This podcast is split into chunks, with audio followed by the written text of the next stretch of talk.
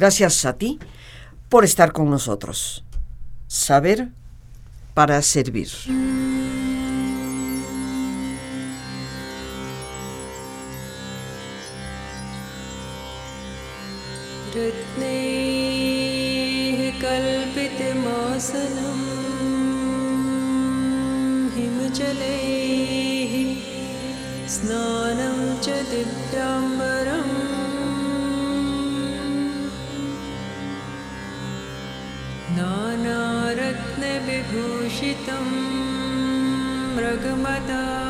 ¿Por qué me pasan las cosas que me pasan? ¿Por qué nací donde nací? ¿Por qué de repente me encuentro en situaciones inexplicables? ¿A qué se deberán? Bueno, algunas personas, queridos amigos, consideran que eso es producto de nuestro propio quehacer, pero tal vez no necesariamente de esta vida, sino de las llamadas vidas anteriores. Cada acto, cada acción tiene una reacción. Y todo aquello que hacemos parece ser que se acumula y en una vida futura el que las hace las paga. Esto tradicionalmente se ha llamado karma y hoy en jueves cultural ese va a ser nuestro tema. Es una de las creencias más firmes de las religiones orientales y por lo tanto dentro de la cultura es bueno siempre conocerlo. Independientemente de las creencias personales que cada uno de nosotros tenga, karma es una palabra que vamos a tratar en este jueves de cultura. Una tradición milenaria en prácticamente todas las religiones del Oriente. Existe tanto en el budismo como en el hinduismo y en la antigua tradición taoísta. Nos acompaña el día de hoy una persona sumamente involucrada con las tradiciones orientales, una representante a nivel mundial de la Fundación del Arte de Vivir, una queridísima invitada de este programa que ya nos ha hecho favor de visitarnos en ocasiones anteriores. Su nombre, Beatriz Goyoaga. Beatriz, me da tanto gusto que nos reencontremos, que estés de paso por México y que nos hagas favor de visitarnos. A mí me da más gusto estar aquí, yo estoy feliz, aterrizo en México, ya me preparo para las quesadillas. Y como siempre digo, para la cortesía mexicana, que cuando llego a España, mi país natal, encuentro una diferencia brutal en cómo me tratan aquí, cómo me tratan allí. Siendo yo española, estoy muy, muy feliz de llegar aquí. Y hay una cosita que quiero decir antes de que eh, empieces a preguntarme cosas, porque yo soy católica y me voy a quedar católica. En broma yo siempre digo más vale malo conocido que bueno por conocer. Pero la vida me ha llevado a investigar, leer sobre otras cosas y se han abierto puertas en mi cabeza que hace un tiempo no estaban abiertas. Y em, por ejemplo, mi esposo estudiaba su tercera carrera en estudios orientales y él llegaba a mi casa y decía, bueno, hoy este, eh, leímos algo y el padre Quiles, que era el director de la Universidad de El Salvador en la Argentina, donde yo estaba con él en ese entonces, ha dicho que em, Jesús estuvo en la India. Y yo me levantaba y decía, solo faltaba, tú quédate con tus cosas orientales, pero ya que me digas que Jesús estuvo en la India, esto no me cierra. Y lo dejaba plantado. Yo de esto no quiero hablar porque la verdad que no lo sé, lo dejo para los expertos, pero sí eh, quiero decir que en ese momento, hace 15, 17 años, yo estaba absolutamente cerrada y ahora he abierto otras puertas y he puesto mi mente más suave, maleable como la manteca y no rígida como las piedras. Muchas veces decimos, no, yo esto lo sé porque es así, así, porque me lo han educado a mí, porque esta política tiene que ser así o asado, y nos ponemos rígidos. Y abriendo la puerta a decir, no lo sé, no me consta, pero no lo sé. Pudiera ser. Pudiera ser. Hay dos tipos de no sé. El no sé feo, que es el no sé eh, grosero. ¿Me das una mano? No creo que pueda, no lo sé. Y el no sé lindo, que es la incógnita de la vida. ¿Nos vamos a morir con cuántos años? No lo sé. ¿A dónde iremos después de morirnos? No lo sé. Ese es el no sé lindo, dejar que la vida se desarrolle con su propia incógnita y que sea tan interesante como un partido de fútbol, porque si todos conociésemos el resultado del partido de fútbol, nadie iría a mirarlo. Lo interesante es que no sabemos cómo va, quién va a ganar, y en la vida lo mismo y es eh, fascinante. Yo siempre te quiero decir que yo hablo sobre los conocimientos de Shri Shri Ravi Shankar, que es el fundador de este movimiento, el arte de vivir, y que está considerado un em, experto hoy a nivel mundial sobre conocimiento védico.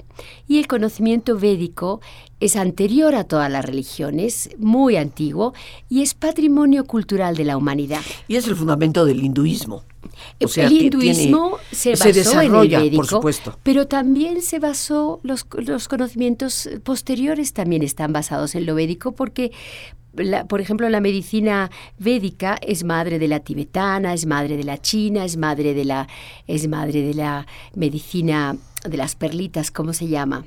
Mm, Homeopatía. La, la medicina homeopática, y es la más antigua. Y así también en los conocimientos empíricos, filosóficos, teológicos, de, la, de los números, la matemática, están en los libros Vedas que hoy están en Alemania. Eh, la mayor parte de ellos que se rescataron de una zona del norte de Pakistán y el norte de la India. Y se rescataron estos, los arqueólogos sacaron los más antiguos y están en los museos en Alemania. Entonces yo lo considero patrimonio cultural de la humanidad. Por supuesto. Y es mucho anterior al hinduismo, ¿no? Lo que pasa es que el hinduismo está, está basado realmente en el fondo, en sus tradiciones eh, más, más antiguas y más profundas en los libros védicos. Así es, está basado en los libros védicos pero del, hinduismo, del hinduismo hemos tomado después muchas otras, de hecho del budismo y de hecho luego cuando hablemos del karma, también el cristianismo tiene muchísimos puntos en común con el hinduismo. Y lo maravilloso, yo creo, yo sin ser una persona eh, religiosa, lo maravilloso es que podemos abrir y encontrar puntos en común y no discusión o pelea, ¿no? Eh. Beatriz, pues entrando ya propiamente al tema y como decías, tú eres católica, yo también lo soy y católica practicante, pero concuerdo totalmente en esta apertura que tenemos que tener y en esta capacidad de decir, bueno, cada quien tiene su fe y si realmente queremos paz en el mundo, la tolerancia y la comprensión de que nadie posee la absoluta y total verdad tiene que estar siempre puesto en la mesa. Karma, ¿qué es? Karma es quizás la palabra más mal interpretada que hay ahora mismo en los vocabularios internacionales. Como bien has dicho al principio del bloque, karma es eh, la traducción directa de karma es acción. Y Toda acción tiene una reacción, es una ley de física, un vector empuja con una fuerza y tiene que haber otro vector que empuje de la otra fuerza para sostener el cosmos. Por eso hay fuerzas negativas y fuerzas positivas, lo que así llamamos mal y lo que llamamos bien en esta dimensión. El karma es todo en la existencia. Tu nacimiento es karma, tus enfermedades son karma, tus, el lugar donde naces es karma, los hijos que tienes son karma, los padres que tienes son karma, la forma en que adquieres tus bienes es karma. Eh, la longevidad es karma, la forma en que mueres es karma, verdaderamente toda la existencia es karma. Como tú has dicho en esta creencia de que existen vidas anteriores, y para explicar un poquito la posibilidad de abrir la puerta a las vidas anteriores, en realidad la Biblia dice la vida eterna, ¿no? La vida es eterna. ¿En qué contexto está después de este cuerpo? No, pongamos que no sea con este cuerpo, puede ser en otro contexto, pero continúa y la acción y la reacción puede continuar afuera. Todo el cosmos es una gran máquina de reciclaje. El aire que tú respiras es un aire milenario. El agua que tú bebes es un agua millonaria que tiene millones de años y está reciclada. Se reciclan las plantas, todo se recicla. ¿No se habría de reciclar nuestra vida? Entonces se abre la puerta a la posibilidad de que volvamos y que volvamos a continuar con nuestra evolución hacia eh, la divinidad, ¿no? hacia el lugar de donde originalmente supuestamente salimos. Si em, los muy eh, ortodoxos quieren entrar en Internet y buscar, hasta el concilio de Nicea en el año 360 se discutió el karma y anteriormente todos los documentos cristianos hablan de la reencarnación. Pero después de esa fecha, entonces se cerró la posibilidad y se quedó con que solamente encarnaríamos una vez más. Yo no me quiero meter con la teología y no me quiero no quiero entrar a discutir cosas, pero sí rescato estos estudios que han hecho los orientales y hoy en día hasta los grandes psiquiatras hablan de terapias de vidas pasadas y em, en las terapias del sueño la gente saca a relucir cosas que los médicos mismos dicen esto ocurrió en una vida pasada. Y existen tres tipos de karma. Hay karma que está dando ya su fruto y que no se puede cambiar. El karma que no se puede cambiar, pues es el karma que ya está dando su fruto. Por ejemplo, que tú hayas nacido hombre o mujer, ya es un hecho. Que tú hayas nacido en una familia cristiana o, judía, ya es un hecho. Eh, pero eso sería como la reacción la consecuencia de alguna cosa del pasado que nosotros no conocemos, ¿ya? Nosotros usamos solamente el 16% de nuestro cerebro y el día que podamos vivir absolutamente en el momento presente, podremos tener acceso a muchísima más información, los niños pequeños hablan de muchísimas cosas, hasta que 5, 6, 7 años. Luego los papás les, ya la educación les hacen ponerse ahora en esta vida. Pero cuando son chiquitos, miles de madres hablan. Mira, el niño dice, cuando yo era viejo, yo tenía el color del pelo así, o mamá, yo ya te había visto en otro momento. Y dicen cosas y los padres, bueno, nene, bueno, vete a estudiar. Y no les dejan hablar. Pero eso viene de esta posibilidad de vidas pasadas. Volviendo al karma. Eh, el karma que no se puede cambiar, que tú ya naciste, está dando su fruto. Si tú naciste en México, por ejemplo, o naciste en España, ya no se puede cambiar. Hay cosas que ya no se pueden revertir y entonces tú tienes que adaptarte a ese karma tuyo, te guste o no te guste. Si naciste en, eh, en la Siberia y tienes que vivir en la Siberia, o esquimal y tienes que vivir esquimal. Ese no se puede cambiar. Después tenemos un karma que está latente el que está latente es el karma que tenemos adentro y que va a dar su fruto en algún momento. Ese karma latente sí se puede cambiar. Y el cosmos no tiene nada fijo y rígido como las piedras. Eh, el cosmos es viscoso, la vida es eh, maleable, es como el magma de la Tierra, la evolución, el cosmos está en permanente movimiento, Dios está en movimiento, todo está en movimiento, no es nada rígido y fijo. Entonces, ese viscoso, ese, ese karma que está latente por dar su fruto, sí se puede cambiar. Dame un ejemplo. Un ejemplo, por ejemplo, eh, ¿qué es que, está latente? La tabla de matemáticas tú la tienes latente, pero no la tienes ahora, no la estás enumerando. Pero si te hace falta, tú sacas la tabla de matemáticas y está enterita, 5 por 5, 25, 6 por 5, 30, pero está latente en ti. No es que todo el día tienes que ir repasando la tabla de matemáticas.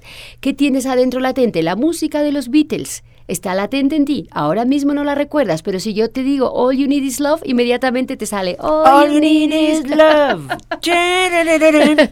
Así es. Eso es a lo que me refiero que está latente. Entonces nosotros venimos ya con el mensaje genético, el karma está latente para dar su fruto. Por ejemplo, si tú en otra vida asesinaste,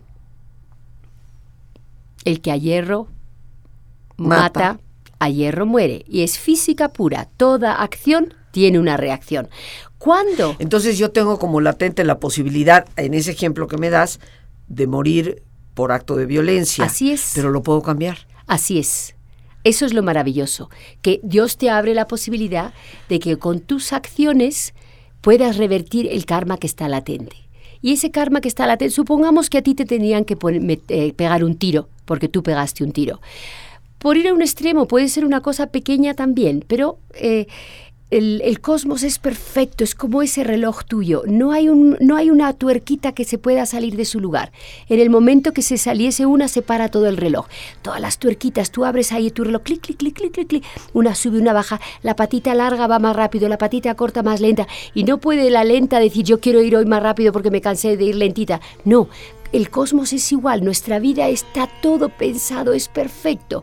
Eh, no hay imperfección en el cosmos. Entonces, ese karma, aunque sea chiquito o muy grande, que tú tenías que morir de un tiro, según tu acción de esta vida, puedes revertir ese karma. ¿Y eh, cuáles son las acciones que pueden revertir el karma? Todo lo que apoya la vida. ¿Qué es lo que apoya la vida?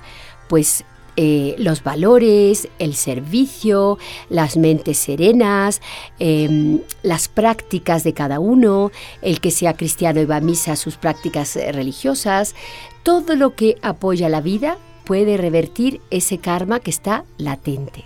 ¿Qué te parece si empezamos por practicar esa pausa de hacer silencio?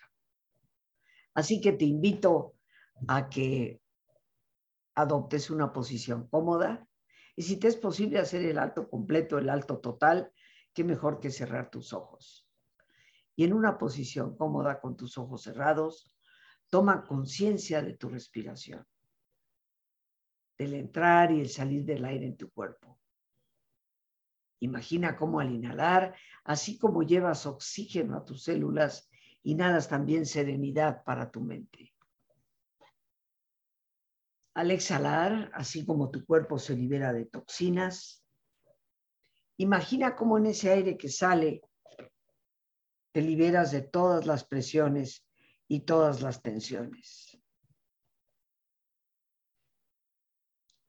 Respira profundamente y en una posición cómoda con tus ojos cerrados, toma conciencia de tu respiración. Del entrar y el salir del aire en tu cuerpo.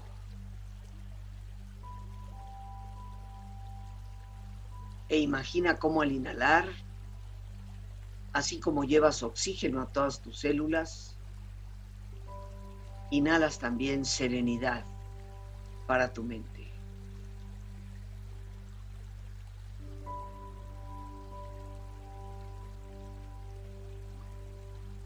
Al exhalar, Así como tu cuerpo se libera de toxinas, imagina cómo en ese aire que sale, también te liberas de todas las presiones y todas las tensiones.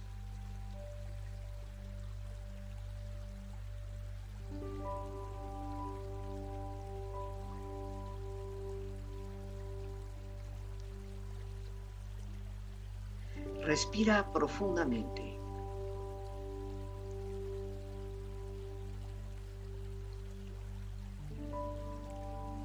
Relaja tu cuero cabelludo.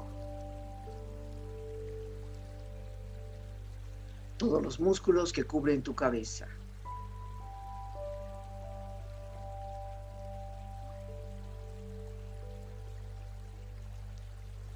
Relaja tu frente.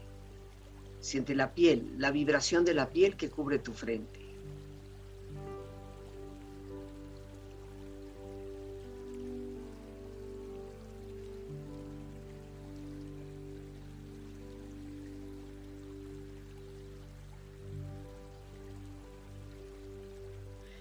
Tus párpados, los tejidos que rodean tus ojos.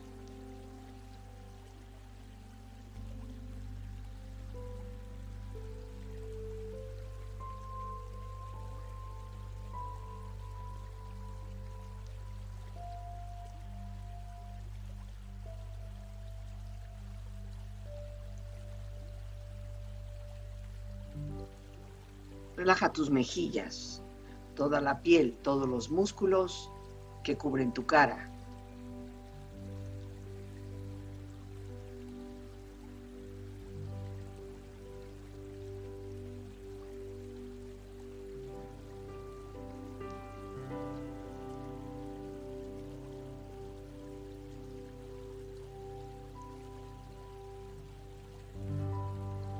Relaja tu cuello y tu garganta. Siente su flexibilidad, equilibrio, balance.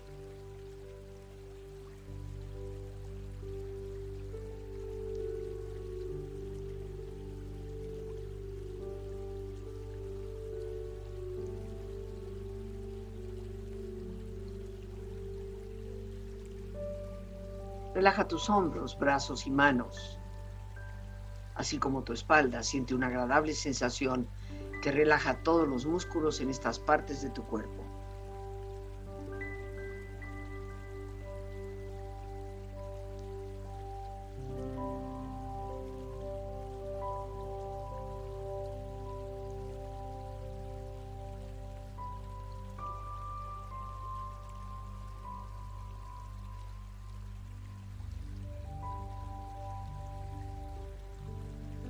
Relaja tu pecho exterior e interiormente, relajando todos los músculos, imaginando a todos tus órganos internos funcionar rítmica y saludablemente.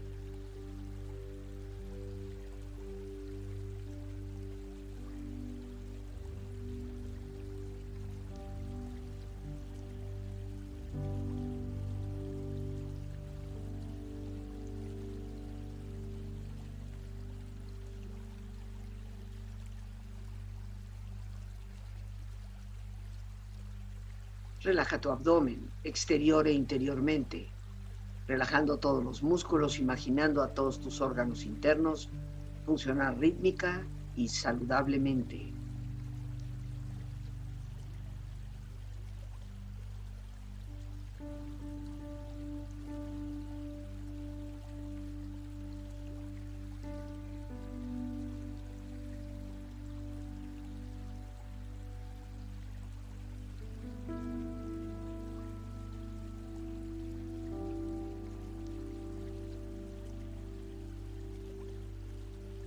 Relaja tus muslos, tus rodillas, siente la piel, la vibración de la piel que cubre estas partes de tu cuerpo.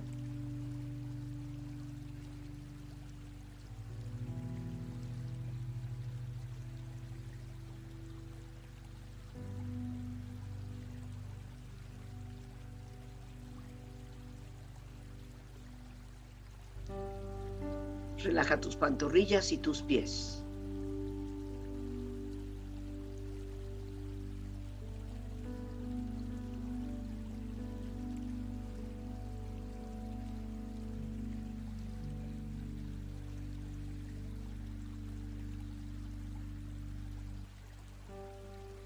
Con tu cuerpo profundamente relajado, proyecta en tu mente la imagen de un lugar ideal para el descanso. Imagina los colores, los sonidos, los aromas. Es una escena de belleza y paz. Siente estar ahí.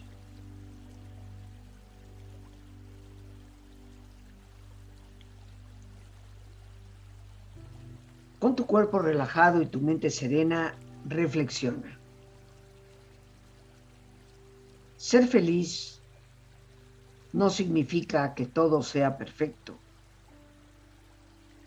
Significa que has decidido ver más allá de las imperfecciones.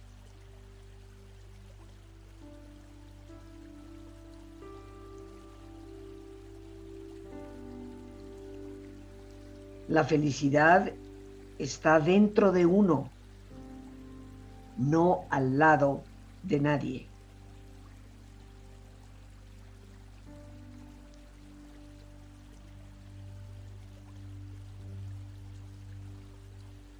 La felicidad es interior, no exterior. Por lo tanto, no depende de lo que tenemos, sino de lo que somos y las decisiones que tomamos.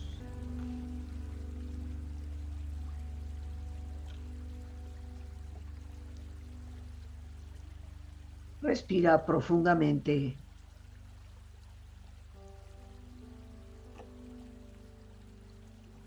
Relájate bien.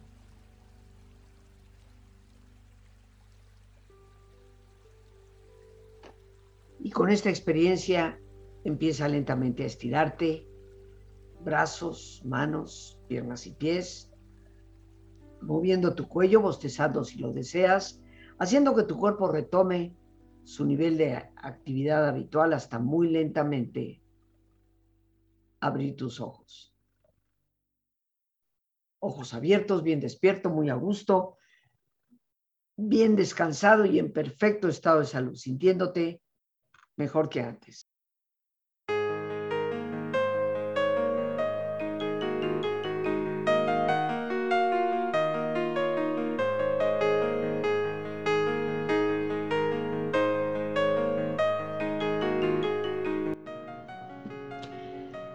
Saber crecer no depende de los años cumplidos, sino de nuestra propia madurez y la resiliencia con la que hemos podido transitar, lo que seguramente nos lleva a desarrollar un auténtico sentido de lo que es la espiritualidad.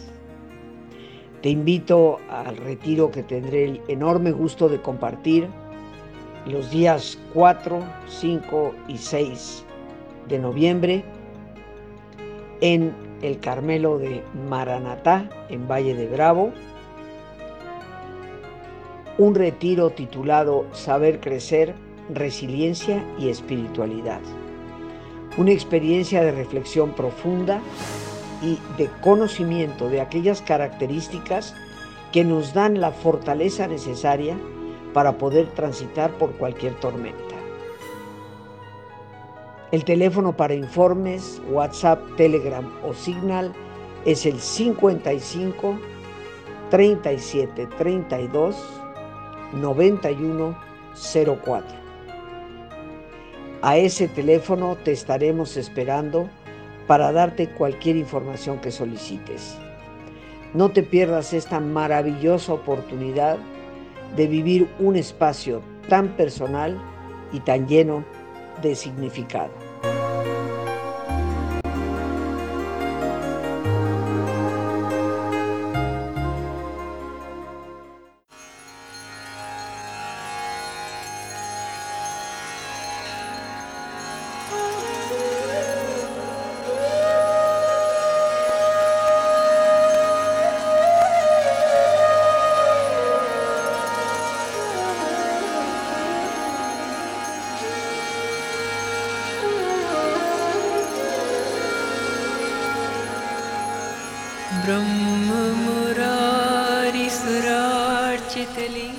Aquí estamos, queridos amigos, el karma, y nos dices, Beatriz, que hay un karma incambiable, o sea, algo que ya traemos, yo nací en México, soy hija de yucateco y de madre nicaragüense, y... Esto no se puede cambiar. Esto no se puede cambiar. Así es. Y soy católica, o sea, me educaron, nací en una familia católica, y pues soy mezcla porque yo, aunque me veas así, como decimos aquí, güerita y de ojo verde, yo, mi familia tiene 300 años de estar en este país, o sea que me considero mestiza, como el 90% de los mexicanos somos, ¿verdad? Así que eso es lo incambiable.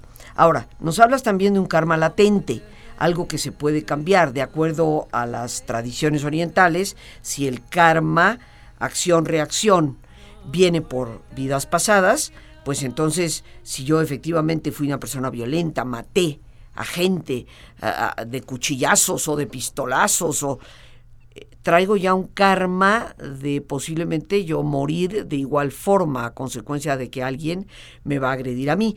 Pero ese es un karma que sí puedo cambiar. Así es. A través de las buenas obras, a través de lo que promueva la vida. Si yo en vez de seguir siendo una persona violenta, me torno una persona serena, me torno una persona compasiva, compasiva, que ayuda, que escucha.